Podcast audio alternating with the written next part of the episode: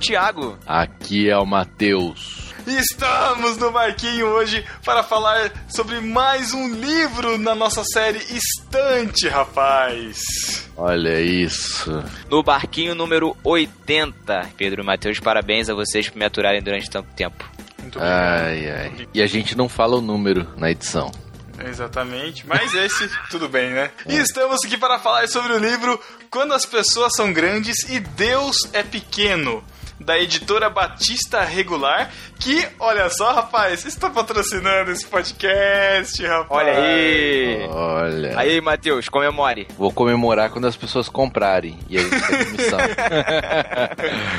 Mas o meu primeiro desafio no livro era falar o nome, porque eu sempre confundia, cara. Falava, quando Deus é grande, as É, pessoas você pequenas. Nossa. mesmo. Quando as pessoas são grandes e Deus é pequeno, da editora Batista Regular, que está fazendo uma parceria com o podcast No Barquinho. Temos mais alguns livros pela frente para fazer podcasts com a editora Batista Regular. E todos os livros que forem vendidos, você vai reverter uma, uma parte para o No Barquinho Corporations, como, como- como- como dizem, né? É, escutem esse podcast. Lógico que a gente não vai falar tudo sobre o livro. Nós vamos abordar os temas aqui. Mas antes, alguns recadinhos e a gente já passa para o podcast. Deus é pequeno, mas eu não sou Deus. Tchau.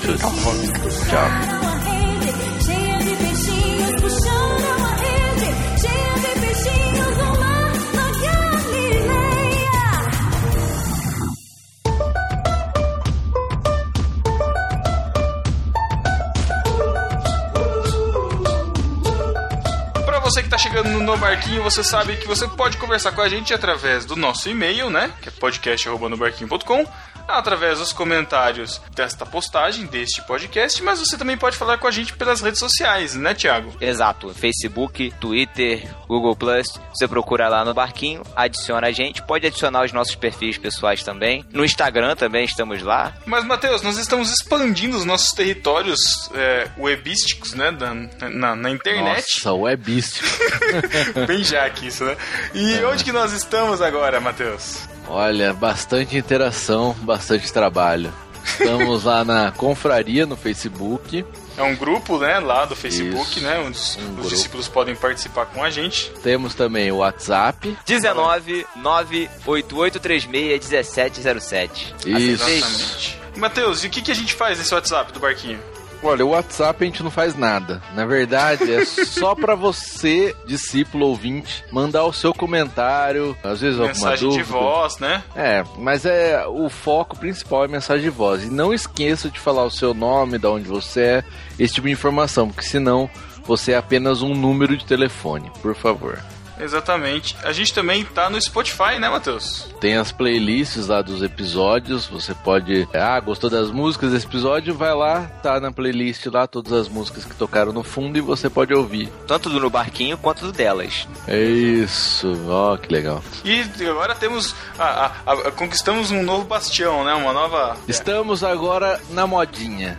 Isso aí. modinha é assim, a gente adere, porque Isso. a gente gosta Porque de ser da sim, modinha. porque sim. É, exato. E segundo, um, Droga. segundo um amigo nosso aí, quem fala mal de quem tá na modinha, tá na modinha. Então tá bom. Quem fala mal que tá na modinha, que tá na modinha. Enfim, é isso aí. Enfim, estamos aonde? No Viber. Exatamente, nos Grupo grupos aberto. abertos do Viber. Estamos lá já com mais de 300 seguidores. Esperamos a sua presença lá para ver as nossas trocas de ideia. A gente vai fazer isso pelo Telegram, né? Tem o grupo lá da tripulação que a gente já conversa, discute as ideias do barquinho. E a gente sempre teve o desejo assim de discutir de algumas coisas que a gente discute lá que outras pessoas também, né, pudessem estar participando da discussão e que né, às vezes Isso. nem sempre dá tempo de jogar isso para um podcast.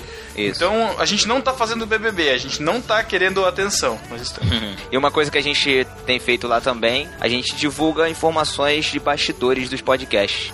Então a Exatamente. gente tá gravando nesse momento e a gente vai colocando lá no, no Viber os bastidores, um pedaço da nossa pauta, como a gente grava e assim por diante. A gente vai dando dicas, o que, que mais surgir de bastidores a gente vai colocando lá. Então segue a gente, viber.com barra no barquinho, é isso? Ou instala o Isso. aplicativo e procura no barquinho. É isso, chega de recados. Tchau. Vamos, vamos para, Tchau. Vamos para o programa.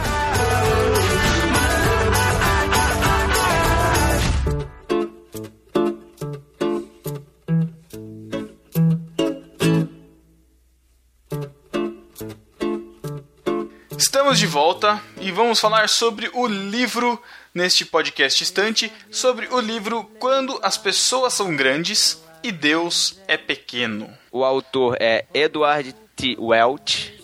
T? É isso? T. Well. T. Welch. Olha, É, cara. que inglês, cara. Olha. De inglês, rapaz. Que bonito, que bonito. Ah, que Então bonito. tá bom. O livro foi lançado em 2008, já está numa segunda ou terceira reimpressão. No site da editora Batista Regular por R$ 37,90. Isso, mas é importante que você vá pelo site através do link no nosso site, no barquinho.com. Exatamente. Porque aí a gente recebe a comissãozinha. E você não vai Isso. pagar nada mais por isso. O nome do livro é Quando as Pessoas São Grandes e Deus é Pequeno. É, o que, que traz isso pra gente, né? Tipo, como assim as pessoas são grandes e Deus é pequeno, né? A gente tá diminuindo Deus e exaltando as pessoas? Como, como, como que é isso, cara? O O subtítulo Thiago, o Thiago pode falar melhor sobre isso. Não, eu sou pequena, eu sou uma pessoa pequena. Eu nunca sou uma pessoa grande pros outros. Então, mas, Mas para os- você as outras pessoas são grandes. O subtítulo do livro diz assim, ó, vencendo a pressão do grupo, a codependência e o temor do homem. E aí o autor, ele vai discutir essa questão da preocupação que a gente tem com a forma como as outras pessoas nos veem. Isso. E essa, essa é toda a discussão, o livro vai, vai girar em torno disso, porque a gente nos nossos relacionamentos ou na nossa vida, a gente é ensinado, desde pequeno a gente já é ensinado a codepender das outras pessoas psicologicamente. O autor vai trabalhar em cima disso, mostrando que em vez da gente temer o homem, ele chama isso de temor do homem, a gente deve temer a Deus. E o livro vai dar essa receita pra gente. Literalmente, ele dá uma receita mesmo e é muito interessante. Eu gostei muito. É, é é uma receita entre aspas, né? Porque o começo do livro, se você pegar a primeira parte, né, é, é entender esse problema. Né, esse problema que nós temos de temer as outras pessoas. E interessante que ele mostra aspectos de temer as outras pessoas que não parece à- à primeira vista. Você pegar alguém muito autoconfiante, parece que ela não teme ninguém. Mas na verdade, se você analisar a vida dessa pessoa, você vai ver que ela também vai ter esse tipo de problema. Isso que eu achei legal e ele vai abordar toda a primeira parte, né? Só pra entender esse problema. Ele, ele É. até fala sobre, sobre a questão da vergonha do pecado, temor que, que surge da vergonha. Então ele pega lá o pecado, pecado original e ele vai dizer que o homem se escondeu exatamente por essa vergonha. Uhum. É, Adão temeu Eva, a forma como Eva passou a vê-lo, e Eva temeu Adão a na forma como Adão passou a vê-la. Então eles se esconderam também, por causa disso eles se esconderam, né?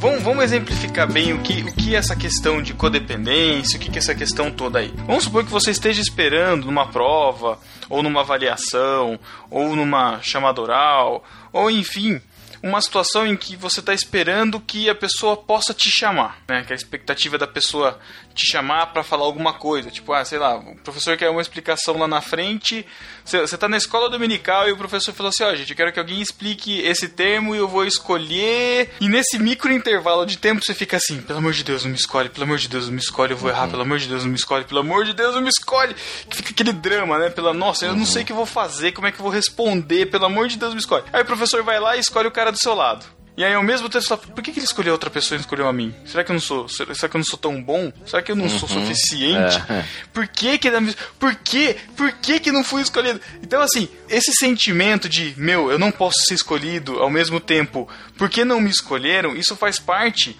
de uma questão que a gente passa, que é essa questão da codependência, essa questão do temor do homem, que a gente vai destrinchar esses termos é, um pouquinho aqui. Qual é o principal? Ele começa o livro falando de um jovem hipotético que ele nunca foi feliz. Ele falou que a única vez que ele foi feliz foi quando ele comprou um tênis de 150 reais e um moletom de 90 reais, porque se ele não tivesse isso, ele não ia pra escola.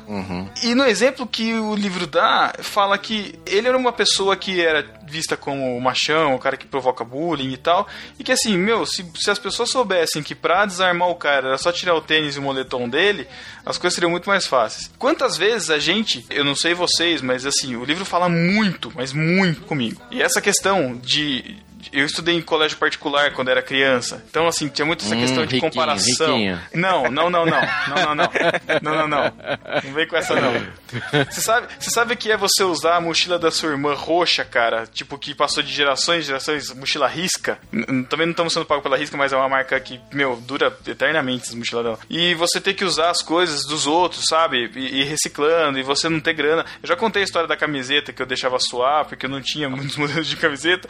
Enfim, e cara, e é muito difícil você viver num ambiente, é muito difícil você viver num ambiente em que você é pressionado a ter uma aparência em que você é pressionado a ter, a, a- a ter um padrão e você não faz parte disso, você não faz parte do grupo e você tem que exibir comportamentos, desenvolver comportamentos para ser socialmente aceitável. Isso. Você pensa como as pessoas vão me ver. E a partir dessa, desse medo de como as pessoas vão me ver, você passa a achar que as pessoas vão te rejeitar. Que é um dos problemas que ele vai tratar no livro, né? E Exato. uma coisa legal que eu gostei do livro, e o livro é bem didático e até às vezes até fica um pouco cansativo, é que ele exemplifica bastante, né? Ele dá esse Isso. exemplo, ele dá exemplos bíblicos, o que é bem legal, né? Ele vai passando por personagens da Bíblia quando ele tá falando, e ele vai passando por situações do cotidiano, assim, exemplificando em pessoas, né? É, ou dele ou de pessoas que ele já Isso. aconselhou, né? Isso é muito legal. Isso, e porque aí você, você consegue chegar, porque é até difícil pra gente é, explicar tudo isso aqui agora, porque o livro ele esmiuça muito bem, né, cada uma das situações. Uhum. Então, primeiro problema que ele trata nisso daí é, ah, as pessoas vão me ver, né, que é esse Pedro, esse problema que o Pedro falou. Pessoas que têm medo, assim, né, de que enxerguem ela e, e assim enxergar os defeitos. É, e na verdade, nós, todos nós já passamos por isso. Não existe uma pessoa que não tenha passado por isso na vida. Adolescente, por exemplo, que sofre muito com isso, muito. Tanto É, na isso escola. Desde criança. É, tanto na escola, na igreja, aí quando começa a trabalhar, já é um desafio completamente diferente. Mas na escola principalmente, adolescente ele é influenciado pela pressão do grupo e ele passa a pensar nisso, como as pessoas irão me ver. Aí vamos, vamos, vamos pegar aqui, trazer para o nosso meio aqui.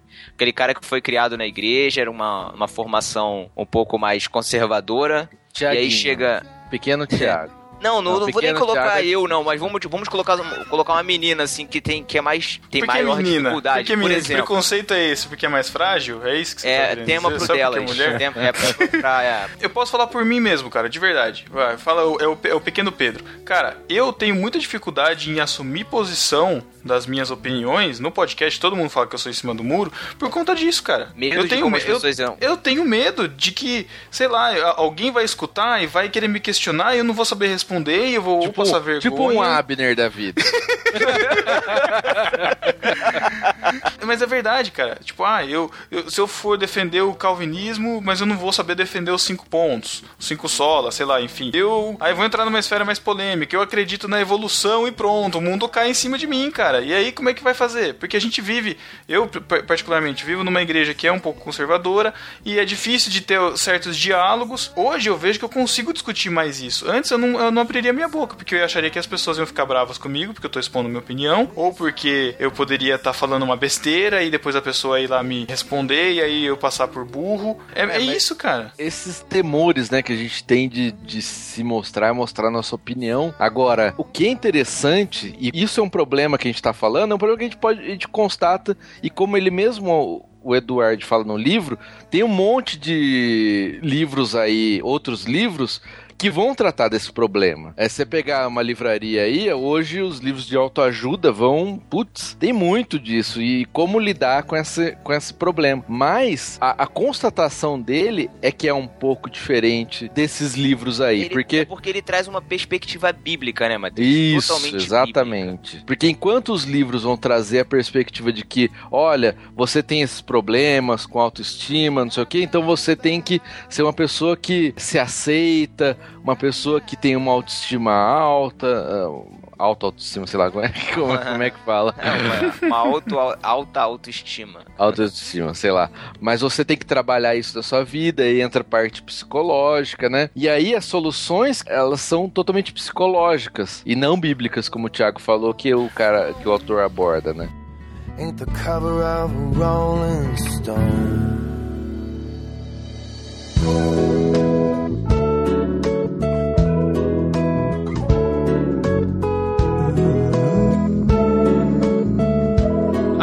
Diferença desse livro para os livros de autoajuda é a questão do foco da autoajuda. A autoajuda, ela vai falar sobre autoestima, como o Matheus estava falando. E aí você, ah, você não pode ter a baixa autoestima, você tem que vencer os obstáculos, não sei o que, sei que lá, sei que lá. A questão é, quem determina o que é baixa autoestima? Quem É, está determinando isso? São as Na pessoas. verdade, na verdade, Pedro, esse livro aqui, ele nesse livro ele faz uma grande crítica à psicologia popular. Ele É. pega o conceito de, da psicologia popular da autoestima e desconstrói esse conceito na nossa frente.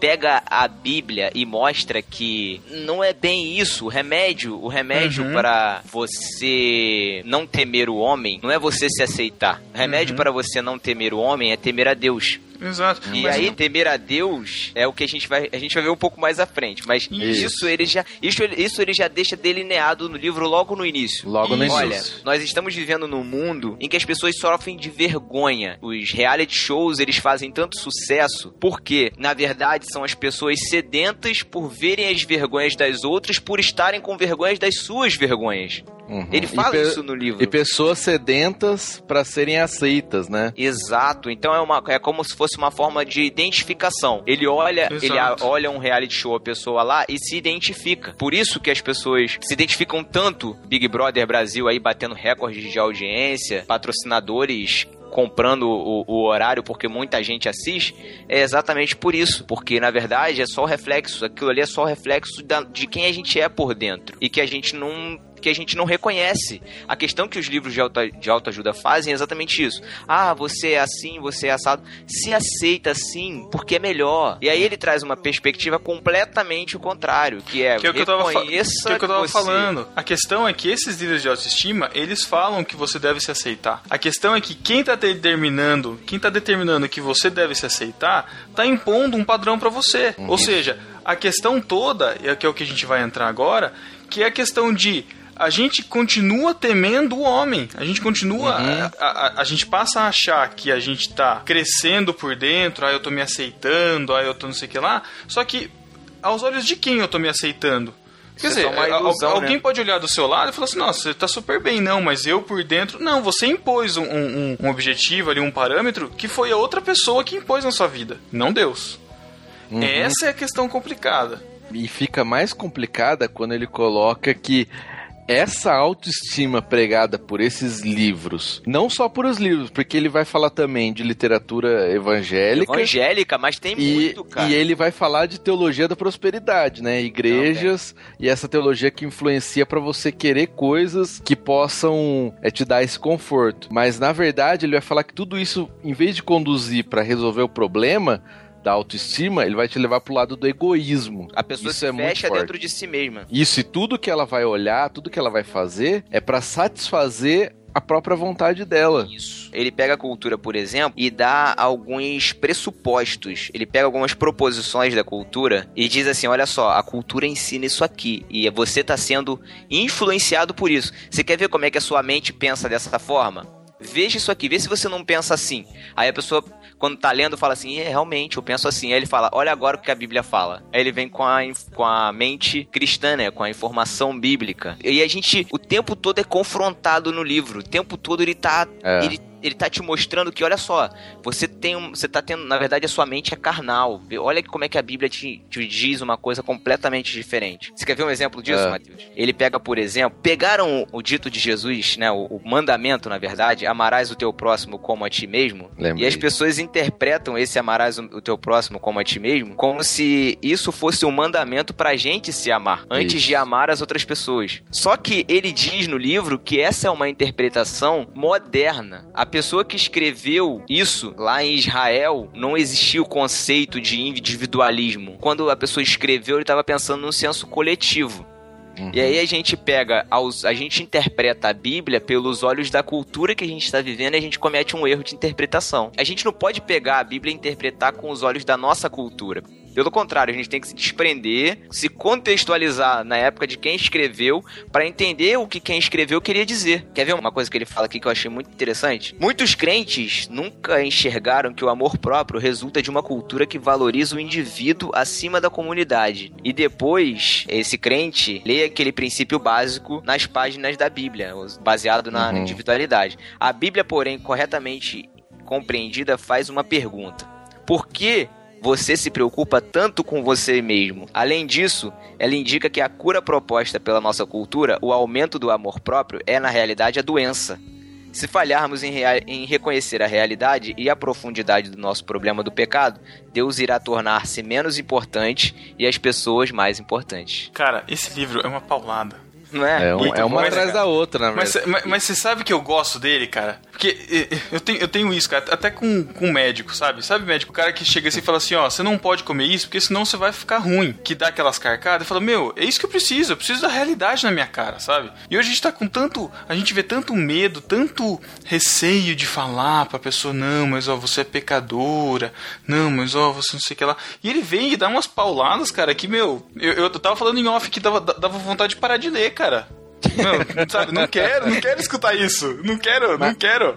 Mas o, o legal é que o livro, na verdade, ele é feito pra você ler aos poucos, porque Isso. no final do capítulo ele vai ter lá pra você pensar mais. E aí ele dá umas tarefas pra você fazer. Muito né? interessante. Pra Muito você interessante. meditar, pra você pesquisar, né? Então, o legal é fazer isso mesmo, sabe? Lê ali o capítulo, entendeu e faz aqueles aqueles exercícios no final. Isso, verdade. Ó, faci- facilmente dá pra fazer um estudo tranquilo na igreja, de escola Ah. dominical, de Isso- estudo de quarta-feira. Isso que eu ia falar, cara. Cara, isso que eu pega, destrincha os capítulos, vai discutindo com a galera, porque é muito bom. Vale muito Esse livro, ele serve, cara, ele é uma ferramenta mesmo pra quem quer aconselhar ou ensinar na igreja.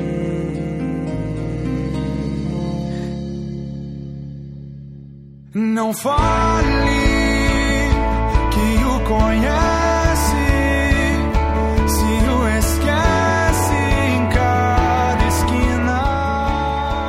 aqui já escutaram que a gente tem que temer a Deus? Ué, Já até Não, lemos né? na Bíblia, né? Já até lemos na Bíblia. Ah, você tem que temer a Deus. Eu sempre ficava preocupado, porque, meu, eu tenho que ter medo de Deus? Como assim? O que é esse temor, Uhum. né? O que que é isso? Minha mãe, minha mãe sempre falava pra mim, falou, ó, temer a Deus é você respeitar a Deus. E eu acho que tem, tem o seu... Tem. Tem, tem a ver. Faz parte, né? Porque a explicação que ele dá é mais Não, é mais ampla, é mais, mais ampla. ampla, isso. Porque ele começa ali falando realmente do ter medo, e até uma questão interessante, porque com a nossa sociedade, né, pós-moderna, sei lá, se relativiza e a gente tende a tratar Deus realmente como um amigo, como qualquer coisa assim, né? Como uma pessoa muito próxima. E não, não tô falando nem que tá errado isso, mas a gente perdeu essa consciência do temor mesmo, até medo. Não é medo, ai, Deus vai fazer só coisas ruins pra mim, não. Mas é que nós, ele até explica isso no livro, nós realmente não podemos perder aquela visão de que nós éramos pecadores, nós somos pecadores e o nosso pecado ofende a Deus de uma forma assim inacreditável, sabe? Uhum. E isso tem que causar um certo medo na gente, porque, pô, eu como eu vou me relacionar com alguém, sendo que a minha vida, ela ofende essa pessoa, e essa pessoa tem o poder, se ela quisesse, de acabar comigo ali naquele momento, né? Uhum. Uhum. Ah, É interessante que a definição que ele dá de temer no livro, além de, é, de ter medo, né, nesse sentido de medo, ele fala que também é respeitar muito, então no caso de Deus, respeitar muito a Deus, ser controlado ou dominado por Deus, adorar a Deus e colocar sua confiança e ter necessidade de Deus, ou seja, é, é você viver em função de Deus. É basicamente É, isso. isso. A sua vida está E- direcionada a isso, as suas ações, o seu pensamento. E não é papo de. Parece que tô falando ministração de louvor, né? Falar, ai, coloque seus, seus pensamentos em Deus. Não é isso. É, Pedro, mas, mas antes dele falar isso, eu acho isso muito interessante, porque ele te laça pra trazer pro que ele quer ensinar pra você. Ele diz o seguinte, quando começa, quando começa o capítulo 6, que é o Conheça o Temor do Senhor, ele diz o seguinte, a igreja tá mais preocupada em como Deus pode do que sobre Deus. Eu achei isso muito interessante. A gente tá indo domi- de domingo a domingo na igreja pra saber como eu vivo uma vida abençoada. E eu não tô querendo ir pra igreja pra conhecer mais sobre Deus. E eu só vou conseguir chegar até o temor de Deus, até ao, ao fato de adorá-lo, de depender dele, de confiar nele, de ter a minha esperança nele, se eu conhecer a Deus. Uhum, E, é, e é nesse ponto que a gente entende o título do livro, né? Porque ele coloca assim: aquele que você teme mais, que você tem mais temor, é aquele que vai ser maior na sua vida. Isso. Então, se Uhum. o seu, seu maior temor é Deus, Deus vai ser grande. Agora, se o seu temor são os homens, né? Esse temor do homem que ele fala, aí as pessoas são grandes e Deus é pequeno. Deixa eu usar a pregação do pastor Leandro Peixoto de novo. Ele fez uma ilustração muito boa com a questão da mulher e da barata. Hã? A mulher tem medo de barata, não tem? Sim. A mulher Geralmente. teme a barata. Mas por que, que a mulher teme a barata? Se o máximo que a barata pode fazer é uma cosquinha. Ou Uhum. se, sei lá, se passar uma, na Uma boca, por doença, exemplo, pode dar enfim. uma, uma doença, uma doença Uma- pequena, mas Dificilmente, né? é dificilmente. É o que faltava, né? Barata. Então quem é que faz a barata ser grande? É a própria barata? Não, é a importância que você dá pra barata. Exatamente, é essa ilustração que ele clareou muito a minha mente. Então, essa questão do temor é exatamente isso. Quando você é que torna as pessoas grandes no sentido de que elas influenciam e, e dominam a sua vida. Essa é a palavra. Controle. Você dá o controle da sua vida às pessoas. Isso é temer ao homem. Agora você pode estar achando que, fala, ah, não, mas eu não dou meu controle pras pessoas. A minha vida é, é dependente em Deus, eu temo a Deus, não sei o que lá. Então eu quero que eu quero que a gente faça um pequeno questionário aqui. Eu quero que você vá respondendo mentalmente aí, Pra ver se você realmente não é dominado, se você não tem temor do homem. Vamos lá então. Você por acaso, ouvinte, discípulo, já sofreu pressão de algum grupo que você participa? Responda mentalmente. Você está muito atarefado, está com muita, muito ocupado, muito sobrecarregado, mas quando alguém vem pedir algum favor pra você, você não consegue falar não, fala assim: "Ah, eu acho que eu posso". Dá um jeitinho. Você precisa de alguma coisa, assim, do seu marido, da sua mulher, do seu namorado, namorada, no sentido de preciso que você me ouça, eu preciso que você me dê atenção. A questão da autoestima. Você tem problema de autoestima? Autoestima é o quê? Ah, o que, que os outros vão pensar de mim? Você tem problema disso? Que, de, de ter medo, de aceitar o que as pessoas pensam de você? Você já sentiu algumas vezes que você, de repente, alguém podia chegar e te expor numa situação e você se passar como um impostor, ficar com medo de ser exposto? Você pensa duas vezes antes de tomar alguma decisão por causa do que as pessoas vão poder pensar de você? Ou tem medo de cometer algum erro e as pessoas ficam achando que você é mal ou parece que você é mal perto dos outros? Essa, É, aí, pe- isso essa é aí algo- sou eu. É, esse é comum, né? A pessoa com medo de tomar decisão, né? Aí acaba De que afirmar. decisão. Você já se sentiu vazio? Você já se sentiu assim, sem sentido de viver? Já sentiu fome de amor no sentido de. Esse é o Thiago, esse é o Thiago. Você mente sempre, principalmente mentirinhas brancas. O que, que é mentirinha branca? Você vai falar mente sempre? Eu não minto, não sei o que lá, mas é aquela coisa de você chegar pra pessoa, e aí, como é que você tá? Falar, ah, tô bem, e você, ah, tô ótimo, ah, e aí? E sabe aquele papo fingido, aquela coisinha pra não, não continuar o papo? Ou, ou, ou mesmo omissões, a pessoa tá comentando alguma coisa e você fica quieto, fala assim, não vou falar porque vai que, né, vai que toma algum rumo, uma conversa, alguma coisa assim, enfim. Você tem inveja dos outros? A inveja pode ser um sinal de que você está sendo controlado pela pessoa e pelas posses da pessoa, porque você está sentindo pessoa. inveja disso. Outras pessoas têm deixado você irado, deixado você depressivo, te deixando louco. Aí Esse é o Matheus com o Thiago. e fica doido com o Todo Thiago. dia, cara. Todo Nossa. dia. Provavelmente, Matheus, o Thiago seja o centro controlador da sua vida. Olha isso. Sai cara. fora, Ó, meu, pelo amor Pessoa de tão Deus. pequena se tornou tão grande na sua vida, hein, Matheus? Quem É diria? mesmo, hein? Olha. Agora, você pode ser o tipo de pessoa que evita outras pessoas e fala: Não, eu não dependo de ninguém.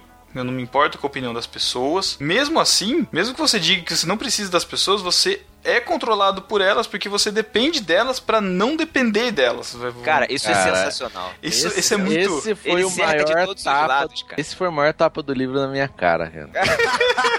Nossa, Eu meu. não acredito que o Matheus falou isso, cara. É eu verdade, cara. Porque Pô, eu peraí. evito, assim, eu Olha. evito muito as pessoas. A questão das dietas. Quando você faz uma dieta pra dizer que precisa de saúde e tal, mas na verdade você quer ficar recebendo elogio dos outros, a pessoa chega e fala assim, nossa, você tá mais magro, nossa, como você afinou, nossa, não sei o que lá. Eu confesso que eu tenho um pouco desse também, cara, sinceramente.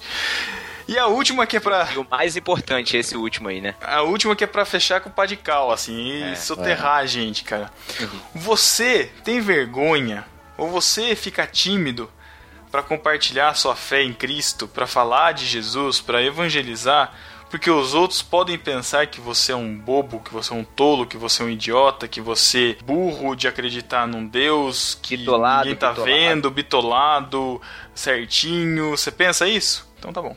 Então você tem meus homens.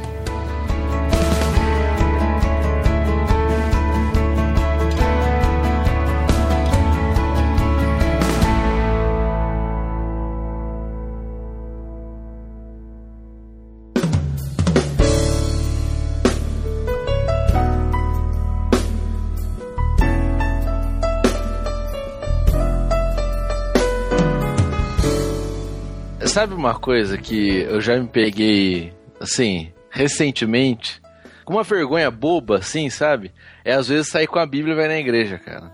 De verdade. É, eu, já, eu- eu já tive Apesar de todo mundo, assim, saber que eu sou crente e tal, que eu vou na igreja, às vezes eu me pego, pô, tô com essa Bíblia aqui e tal. No O prédio, que, que, que os outros vão pensar? Tipo, olha que coisa idiota, cara. no, no prédio, descendo, sabe? Tipo, indo até o carro, aí, tipo, sete horas da noite, você tá saindo tudo arrumado, a galera toda descontraída, né? Porque é fim de semana e tal, É. e você saindo com a Bíblia na mão, falei, opa, né? Tipo, nossa. Você tá fica bem. meio assim, aí, aí que você vê, cara, que realmente É tem um. E, problema. e, e, ó, e ó, de boa, não adianta dar desculpa que é porque os evangélicos estão sendo. com- tem uma imagem ruim por causa do, do- das roubalheiras. Não, não- não vem com essa. Não vem com essa porque o papo aqui não é esse. É porque É, até e- no livro ele coloca assim: se você conheceu esse Deus que, mesmo com seus pecados ofendendo ele, ele mesmo assim te ama, ele te aceita de qualquer forma, por que, que você vai ter vergonha desse Deus?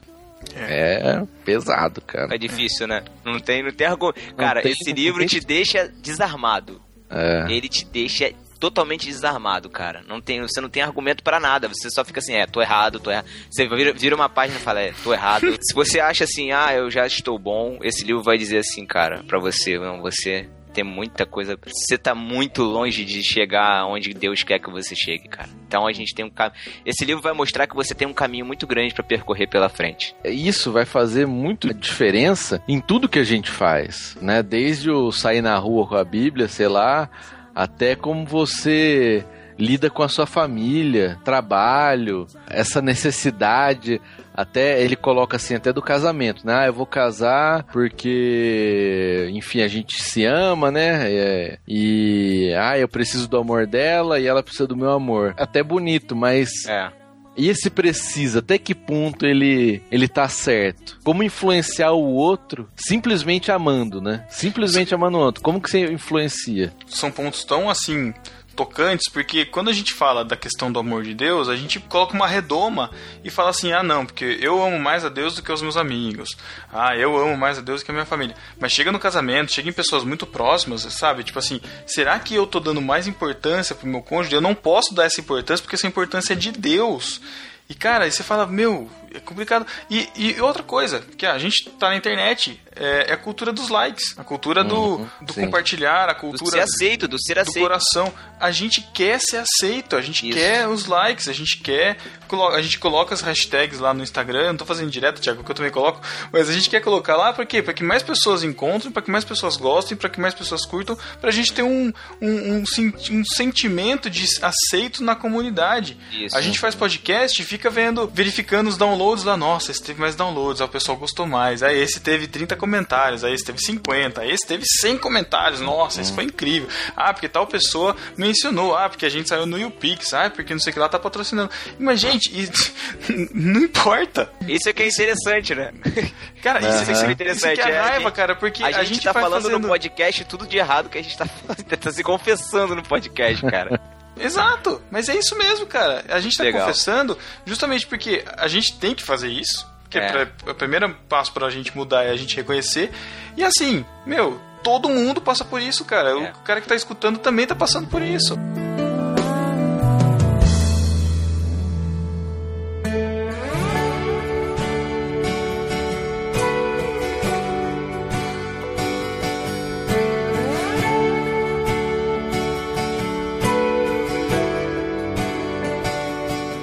Livro vai falar de três tipos de necessidades. Inclusive, ele vai falar e criticar a psicologia popular, como eu falei, ele critica a psicologia popular. E ele fala também sobre, sobre as necessidades. Vocês já ouviram falar da pirâmide de Maslow? Ah, eu acho Ah, que já. já. Já ouviram Já. falar? Então Ah. ele, vai, ele vai dizendo, é, Maslow vai dizer que o, o ser humano ele, ele tem necessidades. Aí vem as necessidades básicas, depois ele vem para as necessidades é, sociais, até chegar no topo da pirâmide que é a autoestima, né? A autorrealização. Aí ele pega esse pensamento do Maslow e inverte completamente, cara. Ele fala assim, ó, isso aqui que ensinaram pra você não é bem isso aqui. Existem três necessidades. Da necessidade física, que é o comer, beber e vestir. Ele fala das necessidades psicológicas, necessidade de pertencimento, necessidade de, de ser amado, de ser aceito. E em terceiro lugar, ele fala das necessidades espirituais, que é o perdão dos pecados, a salvação, o amor de Deus. E aí ele fala que a nossa sociedade secularizada, ela anulou completamente te- esse terceiro grupo de necessidades, pegou as necessidades básicas ou a necessidade material e diminuiu, e pegou o segundo grupo das necessidades psicológicas e elevou até onde podia. Ele faz até uma crítica à sociedade dizendo o seguinte: o sexo, que era uma, uma necessidade psicológica, foi colocado como uma necessidade básica na nossa sociedade. Uhum, isso. Ele Eu achei isso sensacional, cara. Falei assim, caraca, faz todo sentido. Realmente faz todo sentido. É, ele fala assim: ah, então as pessoas colocam o sexo nesse patamar porque assim eu não preciso me controlar. Ele é um Exato. instinto, ele é uma necessidade básica, então eu preciso satisfazer. Só precisa ser algo é, seguro, né?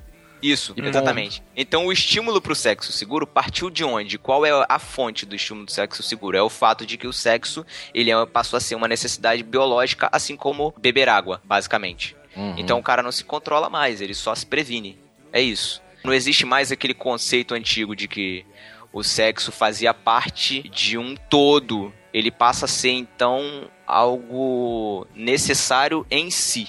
É isso. E eu achei isso fantástico, cara. Então, o que, que ele fala da, dessas necessidades? O primeiro grupo, que é o grupo das necessidades materiais, que é o comer, beber e vestir, ele fala o seguinte: vamos lá para Mateus 6, não se preocupe, Deus vai cuidar disso. A Bíblia te dá essa resposta. Já é. O segundo grupo, o É. que, que você tem que fazer? Pega ele que tá lá em cima, a cultura fez você imaginar isso lá em cima, desce, rebaixa ele até matar. Mata. E o terceiro, o que, que você faz? É bem- Eleva ao nível que você, máximo que você puder. Cara, isso é Caraca. tão perfeito, cara. Tão É. perfeito. Isso vai, Ele- vai sarar os nossos relacionamentos. Isso vai mudar completamente a forma como a gente vê a vida. Por quê? Porque a gente vai passar, a de- a gente vai deixar de se relacionar com as pessoas com base no que elas podem nos oferecer e a gente vai passar a se relacionar com elas na, na base do amor. Eu É. amo as pessoas e não dependo delas. Uhum, E ele coloca assim que as pessoas hoje elas são como é um tipo um copo vazio, sempre esperando para ser cheio, né? Então, ah, o elogio que você recebe, dinheiro, né? Isso vai te enchendo, como quando na verdade ele falou não tem que existir esse copo, né? Você não tem que estar tá vazio esperando, você que tem que se doar. A partir desse temor do Senhor, quando você entende a Bíblia, entende o propósito, ele vai falar até da igreja, né? Como tá deturpado, né? O propósito da igreja, que é eu ir na igreja para satisfazer as minhas necessidades, quando na verdade eu tenho que ser igreja para satisfazer a necessidade do outro, né? Pra, Isso, exatamente. pra amar o outro, como o Thiago É. falou. já que eu rebaixei toda essa minha necessidade psicológica, eu já não tenho mais essa necessidade psicológica, com a partir do temor de Deus, eu aumentei as necessidades espirituais, então eu passo a ter o que oferecer para as outras pessoas. Eu deixo de ser um copo vazio esperando para que as minhas necessidades psicológicas sejam preenchidas e eu passo a encher as outras pessoas de amor. É basicamente Cara, isso. É até interessante o que você tá falando, Thiago, porque jogando isso pra igreja, a gente passa de extremos de chegar na igreja e reclamar que a gente não gostou do louvor, que a música X era chata, pro ponto que, tipo assim, meu, não é só ir à igreja. A pessoa que tá ali, às vezes o cara do louvor tá tocando. Tá algum problema e, meu, eu tenho que ir atrás pra saber o que, que ele tá acontecendo e o que, que eu posso fazer pra ajudar ele, cara. Sim. Independente se é domingo ou se é segunda-feira, cara. Exato, exato, isso aí. É exatamente isso. Que ele coloca também é que essa questão de você se doar pelo outro, isso daí é o que vai te fazer realmente en- entender, primeiro, né, você entendeu aquilo que Jesus fez por você e aquilo que você tem que fazer pelo outro. Agora, quando o Tiago falou, ah, tem uma forma. Na verdade, ele explica, né, todos esses pontos no livro, mas não é algo simples. A gente tá falando aqui tudo isso, mas na prática, ele Ah, mesmo é. aqui no livro, ele coloca assim, ele mesmo passa, passou por dificuldades é, quando ele, por exemplo, foi dar uma aula de ensino médio, ele saiu da aula frustrado porque não conseguiu dar uma aula boa, né? E todos os alunos quase dormindo, esperando um sinal. E ele saiu frustrado. Ele, ah, por que, que ele saiu frustrado? Começou a entender, a partir de algo que a mulher dele falou pra ele, né? É. Que Ele tá esperando que a mulher dele fosse apoiar, né? Fosse apoiar. E ela e falou, ela foi e ela foi e surpreendeu ele, para que com isso, né? Que ele ficou naquele coitadismo, né? É. aí, aí ela chamou ele pra responsabilidade, ó. Você tem uma responsabilidade com esses alunos. E aí ele mudou a perspectiva dele. Olha, eu preciso me preparar mais para aula, eu preciso que as pessoas orem por mim, eu preciso orar mais para que não que minha aula seja a melhor, porque era isso que ele queria internamente, né? Que as pessoas amassem a aula dele. Isso. Mas isso. não para que ele pudesse influenciar, para que ele pudesse realmente fazer diferença para aquelas pessoas, né? E aí, quando ele mudou essa perspectiva dele, acabaram essas frustrações, né? De não conseguir, de ser uma aula chata. Mudou tudo na, na cabeça. Mas é algo que, como eu falei, não é uma forma, é a coisa que ele foi identificando e trabalhando, né? À medida em que ele ia vivendo a vida cristã e ia, ia temendo mais a Deus, essa é a grande questão, conhecendo a Deus e temendo mais a Deus, isso vai acontecendo na nossa vida cristã. Não no sentido de que é uma receita de bolo, mistura isso com aquilo, não sei o quê, mas ele te dá passos importantes que você tem que tomar para conseguir chegar mais próximo possível desse ideal.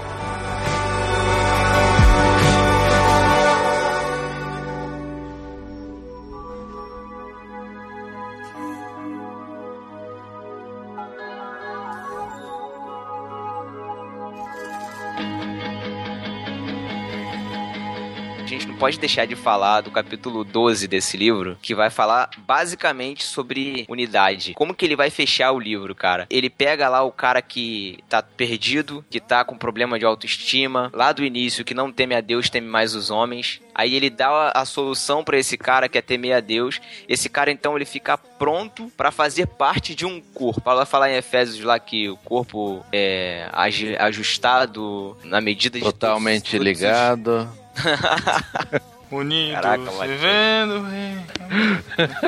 Eu ia, eu ia terminar esse podcast cantando, Matheus, pra você que família. você é o espelho que reflete a imagem do Senhor. Não, mas não vou cantar. não. Nossa. Tô dando uma de Bibo aqui, né, cara? Deus me livre. Ele pega o cara lá que tá tudo, todo ruim, não entendeu nada e prepara o cara pra ele passar a fazer parte de um corpo Uhum. que trabalha junto com outros membros em prol da unidade, cara. E esse capítulo 12 vai falar exatamente disso. Ele, ele cita a oração que Jesus faz é, da, nossa, da nossa união, que tá lá em João 17. E ele fala uma coisa sensacional aqui, cara. Ele fala sobre tabernáculo de Deus. Ele cita lá o versículo 16 do capítulo 3 de 1 Coríntios, que fala: Não sabeis que sois santuário de Deus e que o Espírito de Deus habita em vós? A gente às vezes interpreta, de novo, com a, a lente individualista do nosso século, a gente interpreta esse versículo aqui como se cada cristão individualmente, nesse contexto aqui, de 1 Coríntios 3,16, fosse um templo. Na verdade, o que Hum. Paulo está querendo dizer aqui é que nós, juntos, somos o santuário. Isso é sensacional. Isso muda a forma como a gente vê a igreja, cara. Isso muda e ele fala até com relação aos dons, né? Isso. Ele vai falar que os dons a gente acaba procurando aquilo que seria proveitoso, aquilo que a gente quer mais, em vez de procurar aquilo que vai é, ser bom Edificar. pra igreja, pra edificar toda a igreja, né? Que é o que o Exato. Paulo tá falando. A ideia comum é que cada um de nós somos mini igrejas, né? Eu sou um Isso, a corpo, ideia comum, é. Matheus é outro corpo e Não, cada um. não, não, um então, a exemplo- ideia, a ideia comum, A comum, exatamente. a ideia é comum Isso, é. é. que a gente é isso. E aí que cada eu- um é um templo do Espírito Santo. Exatamente. É. Só que na verdade, todos nós juntos somos o, ou seja, O templo. que é o corpo de Cristo. Todos nós fazemos parte, todos nós temos funções diferentes para algo maior, para algo que não é só para mim, Exato. que é pro todo, E ele, que é para ele Cristo. coloca, ele centraliza isso até na ceia, né? Ele vai falar da ceia, quando ele coloca que ah, muitas vezes está preocupado em pedir perdão do seu pecado, quando lê aquele o texto de Coríntios, né? Mas ele tá falando, o problema ali era que cada um ia pra ceia para fazer a sua ceia individual. Quando na verdade aquele momento era para ter essa ideia e essa, esse sentimento de pertencer todos ao, ao mesmo corpo, né? Fazer todos sendo igreja, né? E como e ele até fala, se não me engano, que é, o avivamento, né? O reavivamento teria que partir da ceia, né? É, Começando na Verdade, ceia. ele, ele diz que toda ceia é uma oportunidade para começar um, um avivamento. Muito legal Porque- isso, né? Por causa desse conceito, né? De unidade. Exatamente, a unidade. E ele vai dizer, eu achei isso, cara, esse livro é fantástico. Ele vai dizer que a gente pega o capítulo 6 de Efésios, que fala sobre batalha espiritual, de novo, e a gente interpreta com óculos individualista. Na verdade, o livro de Efésios fala de unidade do início ao fim. E exatamente no livro que Paulo fala sobre unidade, ele escolheu falar sobre a questão da batalha espiritual. Então Sim. ele não tá falando de uma batalha individual, ele tá falando de uma batalha coletiva de uma batalha do corpo. Por isso a importância da unidade. Quanto mais unidos, quanto mais em unidade nós estivermos, melhor vai ser pro corpo nessa batalha. Se o, se o exé, ou se o corpo estiver esfacelado, um braço pro lado, uma, uma perna pro outro, não vai dar pra gente batalhar. Mas a gente unido consegue batalhar. E uma outra coisa nesse capítulo também que ele fala é sobre a questão de como esse corpo de Cristo trata inimigos prós, é, inimigos, o próximo e o corpo de Cristo. Como trata Cara, isso- a família. Isso foi Isso- sensacional. Ele fala o seguinte: o amor pode tomar uma forma diferente com cada grupo, cada um desses grupos, né? Os inimigos, o próximo e o corpo de Cristo. Mas o nosso dever é resumir tudo como amor. 1. Um, nós amamos os inimigos, surpreendendo-os com o nosso serviço a seu favor. 2. Amamos o próximo, tratando-o como se fosse da nossa família. E 3. Amamos o corpo de Cristo, de modo que o mundo e as forças espirituais fiquem atordoados com a nossa unidade. Sabe o que é mais da hora desse trecho, Thiago? Que depois ele complementa e fala assim: e você não tem que fazer isso pra surpreender o inimigo, pra surpreender a família. Você tem que fazer isso porque você tá em dívida. Uhum. No sentido de que você tem que Isso. fazer isso porque você tem que amar. Não é porque você tem que surpreender e parecer. Não, você tem que fazer isso porque você tem que amar. A razão de amar o inimigo não é pra deixar o inimigo envergonhado, é Aham. pra tocá-lo no sentido do arrependimento. Quando Cristo Isso. fala sobre lanç- é, é, amontoar brasas sobre a cabeça, é nesse sentido. O amontoar brasas é uma forma, uma figura de arrependimento. De, e Então, de incomodar, né? é- Você vai é amor, incomodar cara. aquela pessoa, não, Não é re- pra ela. não é recalque. vingança. É, não é recalque. Exato, não é recalque. Não é, recado, não é beijinho no ombro, gente. É, Mas é a pe- arrependimento, é amor.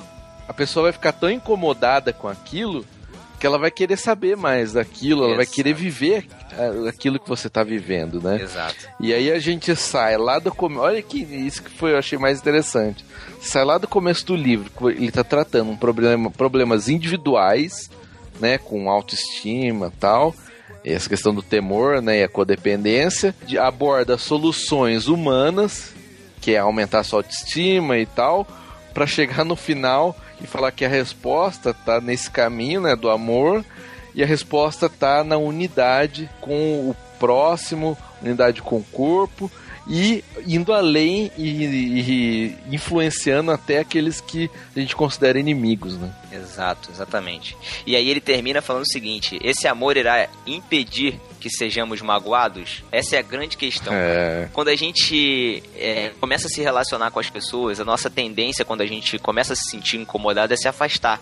Só que a gente foi transformado de uma maneira tão, tão linda no nosso espírito que a gente virou um poste de paz para as pessoas. Nós viramos uma referência de forma que as pessoas se relacionam com a gente e elas vão encontrar sempre na gente a paz que elas precisam. Caraca. E aí, ele livro perguntando isso: se amor irá impedir que a gente seja magoado? Ele fala: não. C.S. Lewis disse que se quisesse algo fácil e sem dor, teria escolhido uma garrafa de vinho e não o cristianismo. No fim de tudo, você começa, você começa o livro sendo questionado por aquilo que você quer fazer e não é confrontado, para no final você passar a ter o desafio de como eu posso ajudar mais o meu próximo. é, isso. é, é uma inversão total, cara. É, Mais uma citação pra provar isso, Pedro. Ele diz assim, ó: "Não há dúvida de que o amor bíblico nos deixa mais vulneráveis, mas não é uma, vulnera uma vulnerabilidade devastadora que vem de pessoas carentes psicologicamente. O crente é alguém que precisa menos e que ama mais." mais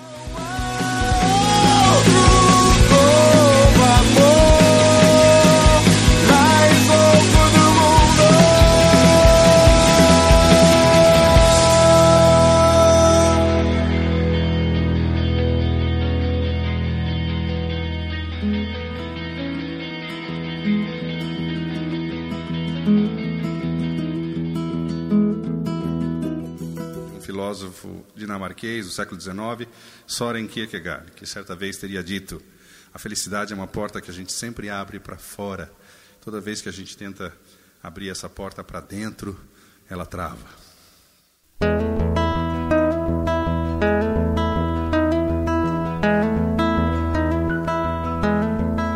Vamos então passar para as nossas notas do livro, explicando que as nossas notas vão de 0 a 5 pães e 0 a 2 peixes, sendo 5 pães a nota do livro como um todo, e os peixes, né, a, a, a reflexão espiritual do livro e tal, né?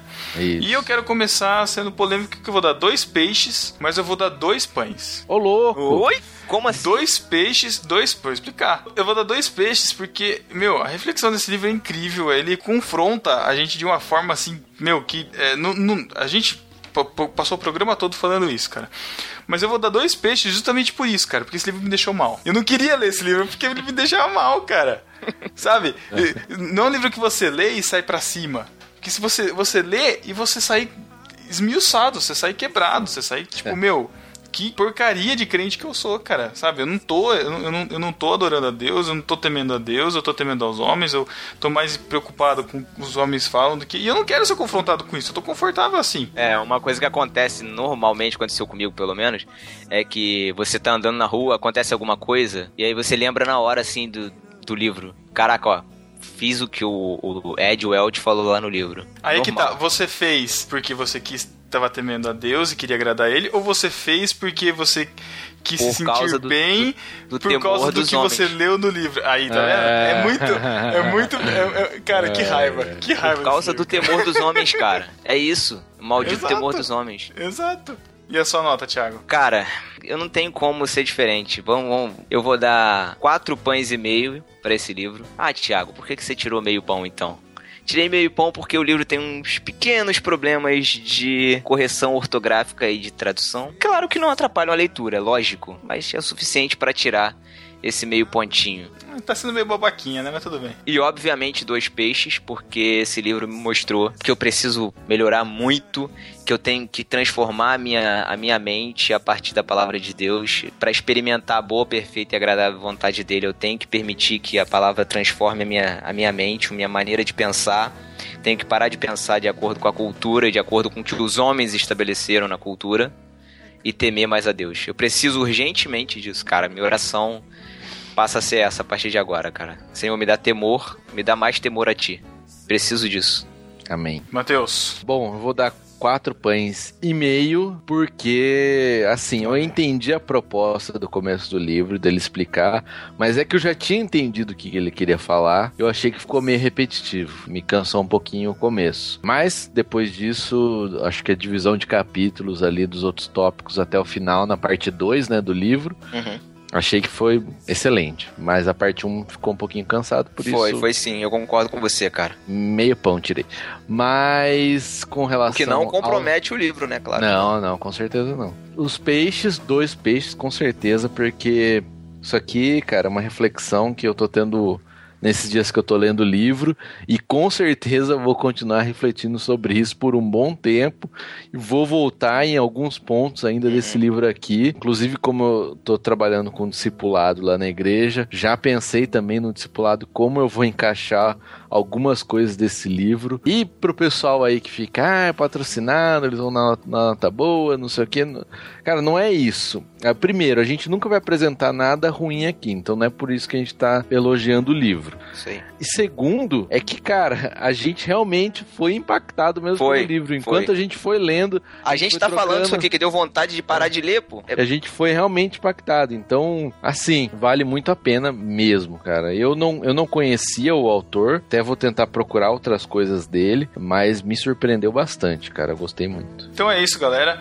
O link para você comprar o, o livro tá aqui embaixo na postagem. Você pode clicar. E vai ter um, um link encurtado também. É facinho. O, o livro custa R$ 37,90. Vale muito a pena. Não é porque a gente tá ganhando para isso também, mas porque o livro realmente é bom. Você leu aqui a nossa Mas- resenha. Você, já, você conhece. É, você Lógico. leva, você leva um bom conteúdo pra casa e ainda ajuda-o no barquinho. Então é isso, o link tá aqui embaixo. É, Sigam outras recomendações também da, da editora Batista Regular. Muito obrigado e até 15 dias. Valeu, galera. Tchau. Tchau.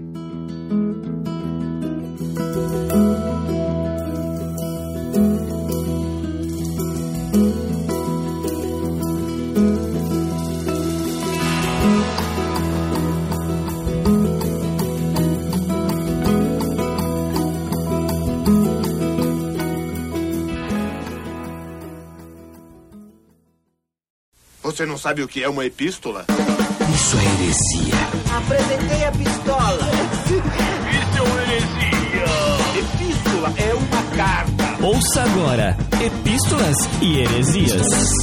Epístolas e heresias.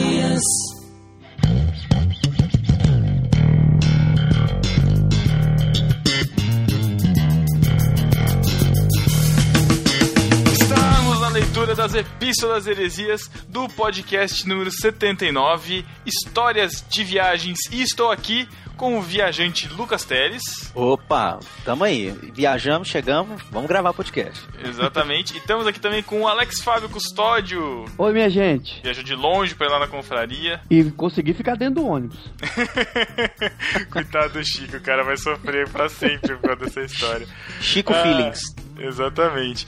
Se você tá chegando agora aqui, saiba que toda sexta-feira você sabe que aqui tem podcast no site do No Barquinho. Na semana passada, Lucas Teles, qual foi o podcast que saiu? Saiu o podcast delas, episódio 2, A Mulher Padrão, a beleza que buscamos. Isso, tema muito bom abordado lá pela Jaque, pela Renata Melanias, pela Laís André e pela Sara Martins estreando. É uma, é uma é quase uma tradição, né? Porque ela estreou no podcast 2 no Barquinho, agora no Delas 2. E o A Deriva tem o 14, que é com o texto dela também, que foi o- uns anteriores aí, né? E na semana que vem, Alex, o que nós temos na próxima sexta-feira? Próxima sexta-feira nós temos o próximo A Deriva, que já tá em processo final de edição. Então aguarde um programa. Olha aí, Daqueles. rapaz. Que beleza. Então aqui é conteúdo pra caramba. Saiba também que nós temos as nossas redes sociais. Você sabe que você já sabe que você pode mandar e-mail pra gente, né? No podcast@nobarquinho.com. Você pode encontrar a gente no Facebook, no Twitter, no Instagram, no Google Plus, até o Google Plus a gente tem. E a gente tá entrando em outras redes agora, né, Lucas? Aqui é atividade. Tem Zap Zap o WhatsApp. Qual que é o número, Lucas? 19 988 36 1707. Repetindo, DDD 19 988 36 1707. Isso, se você esquecer do número, tem lá no site, na nossa barra lateral, lá tá o número lá.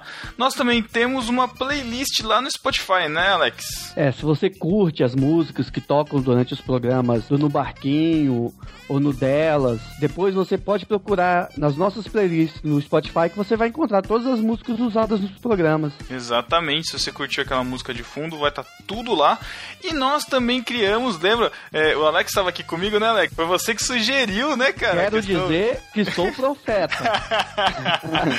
Alex Profeta, nós comentamos aqui nas últimas epístolas sobre o grupo aberto do Viber, né? Queríamos um contato, queria abrir e tal. Eu sei que eu fui atrás e foi mais fácil do que eu imaginava, posso, posso dizer assim. Então está aberto o nosso grupo aberto do No Barquinho lá no Viber, então baixa o aplicativo do Viber ou entra em viber.com barra no barquinho. Todos os links estão aí também no site, na barra lateral, tem todas as redes sociais, todos esses que a gente tá falando, tá tudo lá pra você. E esse Viber, como é que funciona, Teles? Rapaz, esse vibe é espetacular. Tem todas as nossas conversas que a gente ficava só no Telegram, ficava conversando só entre a gente. Agora você pode espiar nossas conversas. Ficou meio que um BBB, né? Teve gente aí que falou, ah, BBB, BBB, BBB. Não, tem nada de BBB.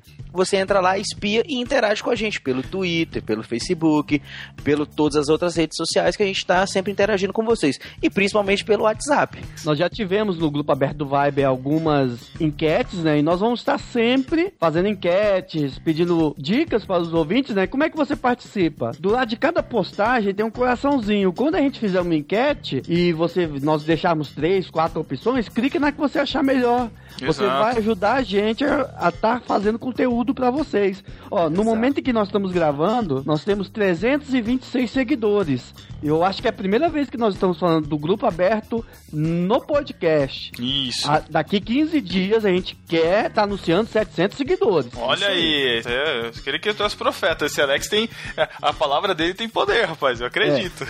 Daqui 15 dias eu quero ver a gente estar anunciando aqui 700 seguidores no grupo aberto do Vibe. Então divulgue, ajude os amiguinhos. A gente sempre está postando fotos de making off. O Nesse site exato, liberou. nesse exato momento, a gente, eu tô postando aqui como que, eu, como que a gente faz pra gravar. Então, acabei de postar aqui a imagem do gravador, imagem da pauta. E assim, gente, o Viber é um desejo nosso de externar o que a gente conversa no Telegram. Porque às vezes a gente tá discutindo altos papos no Telegram, papos que rendem podcast e tal, só que depois passa, esfria. E eu falei, meu, que, que legal seria se as pessoas pudessem ler o que a gente tá, tá conversando. E não é guerra de ego, não. Não é, ah, é BBB, que vocês querem ficar sendo vistos, que a gente não pode inter- interagir. Gente, a gente tá no Twitter, tá no Facebook, tá no Instagram, tá no WhatsApp, tá em tudo quanto é lugar. Interação é o que não falta. E quem estava acordado no domingo à noite, teve, viu, acompanhou duas, uma conversa bacana sobre é, dons carismáticos do espírito, sobre dons espirituais e também sobre política. Foi bem bacana. O Matheus entrou depois. E também, sobre, o- e também sobre o Oscar, né, cara? Que a gente também comentou Nós, tudo junto. É uma, acompanhamos. virou uma, uma bagunça. Mas é assim É. que é o grupo do Viber. É isso aí. Então, entrem aí nos links, acessem, acompanhem-nos e divulguem também. É mais fácil. Assim você, a pessoa tem Viber, ela acompanha pelo Viber. Se não quiser, tem, tem, tem, tem todos os aplicativos aí. Você pode seguir a gente em tudo quanto é lugar, certo? E no arroz de festa, Lucas, que temos nessa quinzena? Ah, arroz de festas, a gente tem o nosso host, o nosso capitão Pedro, Que do podcast 2 em 1, Crise de Fé. Exatamente, gravei esse podcast muito bom. Acompanhe aí, o link tá na postagem. E quem mais está no arroz de festa, Alex? Nós tivemos a dona Jaqueline Lima no Graça Pop 01, análise sobre o Oscar 2015. Isso, Foi um a- programa bem bacana, eles lançaram na prévia, né, do, da divulgação do, do- dos ganhadores do Oscar e ficou bem bacana. Isso, pra quem não sabe, o Graça Pop é como se fosse o No Barquinho Pipoca do Graça Cast. Tá? É uma analogia, aham. assim. Então, é, mas assim, mesmo já, já passado o Oscar, escutem porque eles fazem uma análise sobre os filmes e não só, só apostas sobre os sobre quem vai ganhar. Então ainda vale a pena escutar, escutem lá. No discípulo desocupado, Alex. Site do Num Barquinho, quem ganhou foi o Lucas Andrade com interrogação, desocupado. E em irmãos.com, Lucas? Em irmãos.com foi o Cláudio Antônio da Silva. Escreveu assim: muito bom. Aproveitei um momento de desocupado para ouvir as histórias da galera. Vamos para a primeira epístola do Vinícius Sirvinskas, nosso discípulo primitivo, desde o- dos primórdios no barquinho, tá acompanhando a gente. E ele diz assim: mais um ótimo episódio. E já que vocês entraram pela seara dos banheiros, também deixei a cortina do box banheira pra fora. Não cheguei a inundar o quarto, mas encharquei o banheiro. Nada que uma bronquinha da esposa não corrija. Nessa mesma viagem, Japão e China, ó que da hora que ela foi pro Japão e pra China. Que também maneiro, pude me... meu sonho de viagem, cara. Olha esse Alex. Também pude me encantar com as maravilhas tecnológicas nipônicas. O assento sanitário é realmente fantástico. Ele é aquecido, tem jatos d'água para higienização e ainda toca sons de cachoeira pra estimular. Caraca. Meu Deus, cara. Isso, é- Pedro, tem gente, o tem epi- gente que vai dormir nesse, nesse, nesse sanitário aí. Fato, cara, fato. o, o episódio dos Simpsons, quando eles vão no Japão, brinca com isso, com essas banhe- é? com essas com esses sanitários inteligentes. Tem uma cena bem engraçada. Cara, que maneiro. Muito bom. Em contraste, fui a Machu Picchu e fizemos o caminho em Capé. Quatro dias sensacionais. Porém, o banheiro era um buraco cavado no chão e o chuveiro com água mais fria que já usei na vida.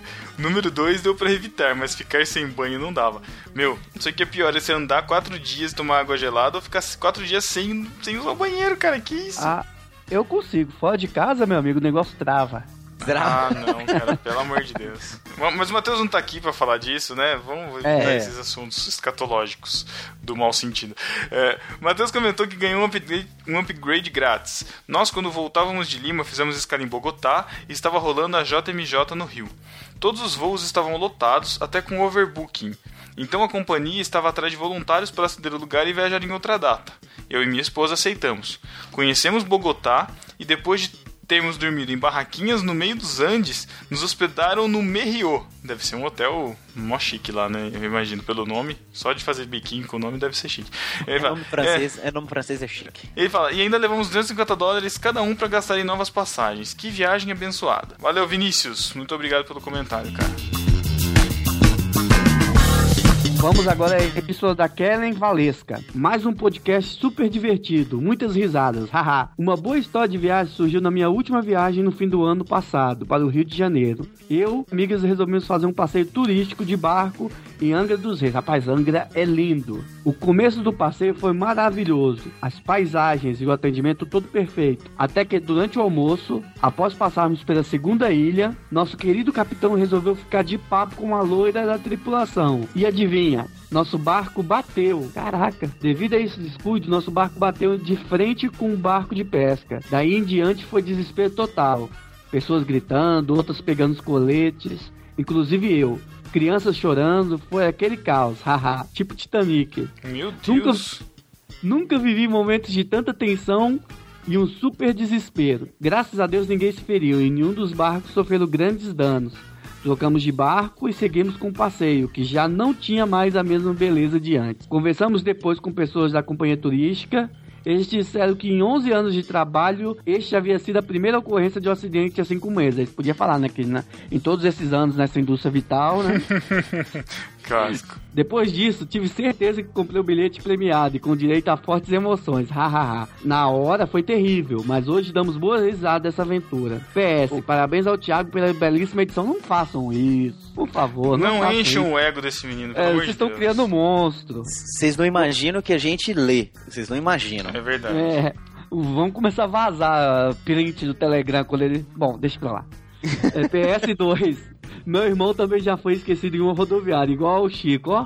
Olha aí, Chico, você não está sozinho. O capitão do barco que a Kellen estava deve ter perguntado assim no início: vocês querem com emoção ou sem emoção? Todo mundo deve ter falado: com emoção, com emoção, Ah, com nem, emoção. nem me lembro disso, cara. Uma vez eu, eu, eu já andei nesses botes de banana boat na praia. Primeira vez, quando eu era bem criança, assim, aí eu andei no- com emoção, eu caí do bote, o bote caiu em cima da minha cabeça e não conseguia subir na- na água mais, cara. Putz, Nossa. continuei o resto do caminho na lancha com o carinha que tava dirigindo. Ai, Imagina o Pedro, imagina o Pedro de biquinho lá na lancha. Calma, foi tenso, cara. Braços cruzados, assim, empurradinho, assim, no, no fundo da lancha. Putz, cara. Desenho, desenho, isso aí, ó. ó, Fica- Joel, fica a dica pro Joel. Não, não, não, não, não, não, não. Isso é só do episódio. Não, não, isso aqui é epístola. Vamos parar de graça. Cara, por Kelly, ordem muito aqui. obrigado pela sua participação em sua epístola, viu? E agora, a epístola do Luciano Valério. Ele fala assim: Muito divertido pode. Ri bastante com as situações que vocês passaram. Ano passado voltei de Miami com dois amigos e fui direto pro Rio de Janeiro com a família. Mas na volta deu ruim, porque meu primo pegou uma mala emprestada de um Zé mau elemento e tinham cinco balas de revólver no fundo falso da mala. Que aperto. Puxa. Meu, que zica. Mas, cara, vai pegar uma mala. Não, mas de onde que pra onde que ele tava indo mesmo? Ele tava voltando voltando de de Miami, Miami, e indo pro do- Rio. Não, então não, provavelmente essa mala saiu do Rio de Janeiro, né? É, é treta, certeza. Fomos eu e ele para a sala do delegado da Polícia Federal. Ele quase chorando, completamente estarrecidos com isso, porque na ida passou normal pelo detector de metal. O cara puxou nossa ficha, viu que tava limpa e deu um leve esporro do tipo: Não se pega mala emprestada de qualquer um. E eu deveria prender vocês, mas vou liberar porque não tem antecedentes. Suei frio, fiquei branco, e olha que pra um pretinho ficar branco não é fácil, viu? Lucas eu sei, diga, olha aí. eu sei, isso. Antes disso, tinha mandado minha mãe e meus outros irmãos irem embarcando que a gente chegaria lá, mas não chegamos. Perdemos o voo. Minha mãe ficou louca porque a gente não chegava pro embarque e fomos remanejados de aeroporto para pegar o último voo da companhia voltando para BH naquele dia. Gastamos umas três horas a mais pra chegar em casa, mas pelo menos chegamos. Hoje consigo rir, mas na hora não teve graça nenhuma. Com certeza, né, cara? Tá não teve louco. graça nenhuma, cara. Nossa. cinco balas de revólver no fundo de uma mala, cara. Tá de Nossa. sacanagem. E que venham mais viagens em 2015. Abraços. Luciano, muito obrigado pela sua epístola, muito bacana a sua história. Muito mesmo, cara. Quem sabe, é, olhem para que nós façamos mais viagens, para que tenham mais episódios de viagens, né, cara? Que nós queremos muito. Né? Mais confraria, mais viagens, vai ser Exatamente. muito bacana. Mais Chico perdido. Não, não, não, tadinho do Chico. Ai, ai, ai. Oi, gente, meu nome é Thaís. Eu estava indo escutar um podcast, podcast sobre as viagens. Aí eu escutei falando o número do WhatsApp, parei de escutar, só para mandar o áudio para vocês, que tem muito tempo que eu queria entrar em contato. Mas assim, o WhatsApp foi o que surgiu de melhor, porque é simples, rápido e prático. E para ser simples, eu gostaria de agradecer a vocês pelos áudios, tem sido muito bom, muito edificante e dou várias risadas com vocês. Beijos. Ah, esqueci de falar, Thaís de Minas Gerais, Betim.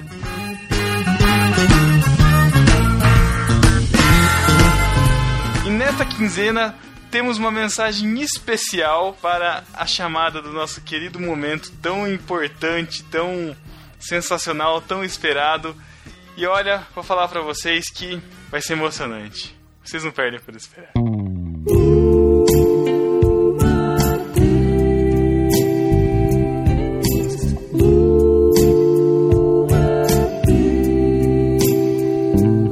Momento eu quero mandar aqui um abraço ao meu amigo Matheus, dizendo a você, Matheus, que eu sou convertido ao Evangelho há 14 anos apenas. Três anos eu prego o Evangelho e sou pastor apenas um ano e meio. Tudo que passou lá atrás com você, o Bozo não tem culpa nenhuma, porque eu sou o primeiro Bozo do Brasil e eu só 2000 pra cá é que eu assumi o meu compromisso com Jesus. Para trás disso não era eu, não. Então não fique triste por isso, Mateus, porque eu te amo, eu te amo e, e agora com as minhas próprias palavras, eu quero dizer a você, a você, que dê uma bitoca no meu nariz.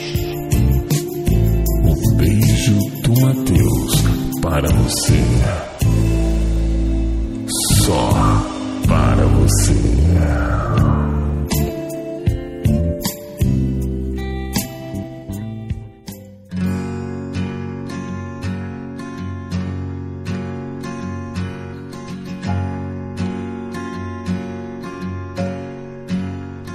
Beijo do Matheus pro Cláudio Antônio da Silva e não Cláudio Duarte, né?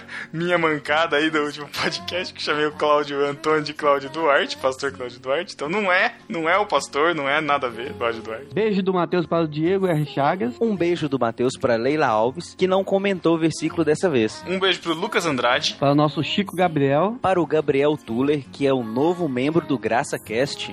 Olha aí, revelado na Confraria no Barquinho, ó, só Confraria. dizendo. Já sei. Pro Lourival Gonçalves. Um beijo do Matheus para Jussara Soares, que em breve estará em lua de mel e terá histórias para contar. Um beijo pro Elber Martins. Pra Gabriela Lopes. Para o Vinícius Sirvinskas. Para o Felipe Almeida. Pra Thalita do Vale, que já fez viagem só com a roupa do corpo, cara. Três dias viajando com uma, só com a roupa de corpo, cara. Como é que pode isso? Beijo do Matheus pro Daniel Cazé. Para o Ed The Drummer, do PADD. Pra Kellen Valesca. Luciano Valério. Para o Franklin Almeida, do Graça Cash, que pagou de poliglota na lua de mel em Salvador. Um beijo do Matheus pra galera que mandou mensagem lá no WhatsApp pra nós, pra Aline. A Branca. Pra Patrícia, que acha a voz do Pedro parecida com a do Paulinho.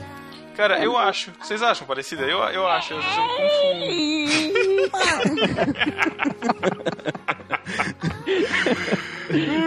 tá bom, tá bom.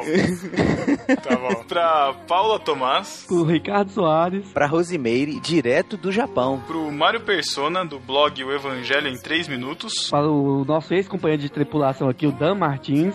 Isso, que abandonou o barco para viajar nos Sete Mares, né? Lá da Irlanda. É. Nossa, meu amigo Dan Martins, um beijo para você. Um beijo do Lucas. Um abraço. Ó, que saudade.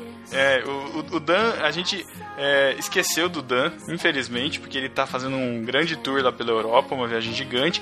Mas quem sabe a gente não traz ele pra um, um episódio específico sobre mochilão, de repente uma coisa assim. Aí ele vai poder falar com, com bastante propriedade, falar bastante aqui pra nós. Um beijo do Matheus pra você, Dan. Um beijo do Matheus pro Lucas Teres e Davi Luna, que abrilhantaram o episódio passado com suas histórias. E um beijo pra você, discípulo ingrato que não comenta, que não curte, não compartilha, não dá like no Instagram, não, não dá um mais no Google Plus, não participa do grupo do Viber, não escuta no Spotify, não manda mensagem de voz no WhatsApp, eu acho que eu falei todas as redes sociais. E não manda e-mail, e não manda e-mail também, e não escuta e não comenta aqui no site. Você também merece um beijo do Matheus, mas por favor, retome o caminho da, da verdade, vai e não peques mais. Rapaz, vê quantas portas abertas abertas para você participar do nosso, da nossa produção de conteúdo. Não só para criticar o nosso conteúdo, como também nos ajudar a produzir conteúdo para você. Então nos ajuda, participa mesmo. Exatamente. Todas as redes sociais são para manter você mais próximo, vocês mais próximos da gente. Exatamente. Então é Seja isso. melhor. É, seja melhor, vamos resgatar os bordões no barquinho. Seja melhor, comente, propague e até o próximo podcast. Tchau, gente. Fique com Deus. Tchau, gente. Até a próxima. Um abraço a todos.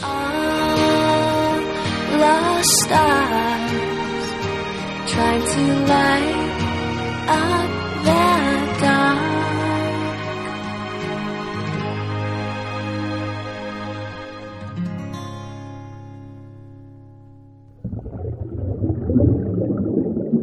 Fala, discípulo! Aqui é o Pedro.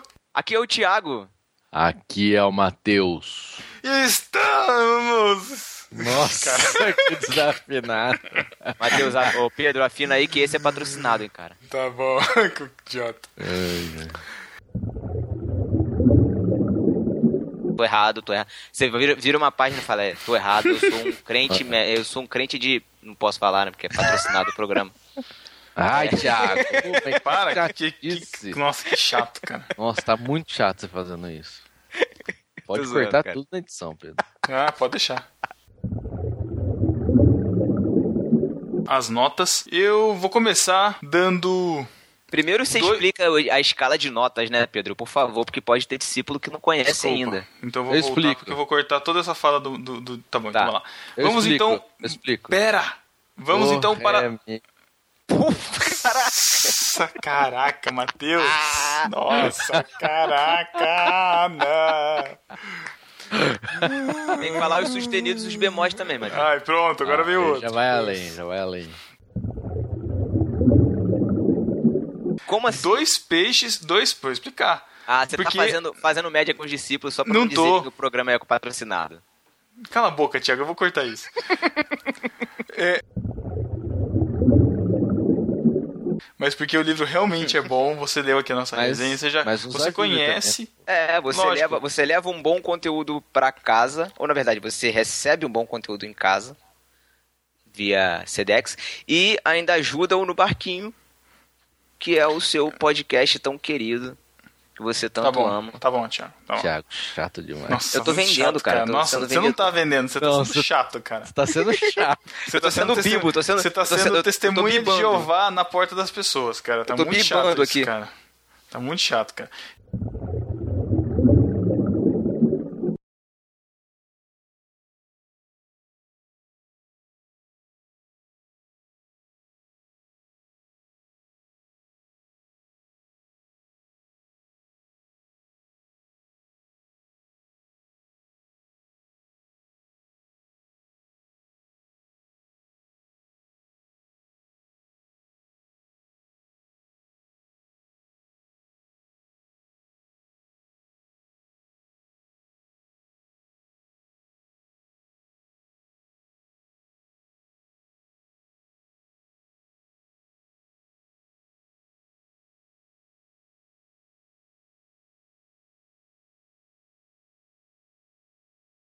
E você, discípulo que chegou até o final deste podcast, nós temos uma surpresinha pra você. Olha se aí. Você, se você for o primeiro a comentar neste podcast, mencionando os termos temor de Deus e temor do homem no seu comentário. E não é só escrever temor de Deus, temor do homem. Tem que ser uma É, sentença Contextualizado. contextualizado, porque você escutou o podcast. Então, se você, você for o primeiro a comentar em No Barquinho, você vai ganhar o livro que a gente acabou de resenhar aqui nesse podcast. Olha aí. E também vai ter para quem escrever lá em irmãos.com também. Então são dois livros para quem comentar nem no Barquinho, no site nobarquinho.com, e quem comentar em irmãos.com. Lógico, não vai valer para a mesma pessoa, tem que ser Isso, pessoas não vale a pena diferentes. ser, não vale ser espertinho. Tá ok? Então é um discípulo é, fiel. Agora, não é um discípulo desocupado. Então, se você for discípulo Não é fiel, não. É discípulo PBR. regular. discípulo. Se você é discípulo regular, você vai ganhar. Discípulo regular, Da isso. Batista regular. Então é isso. Beijos e boa sorte. Valeu, galera.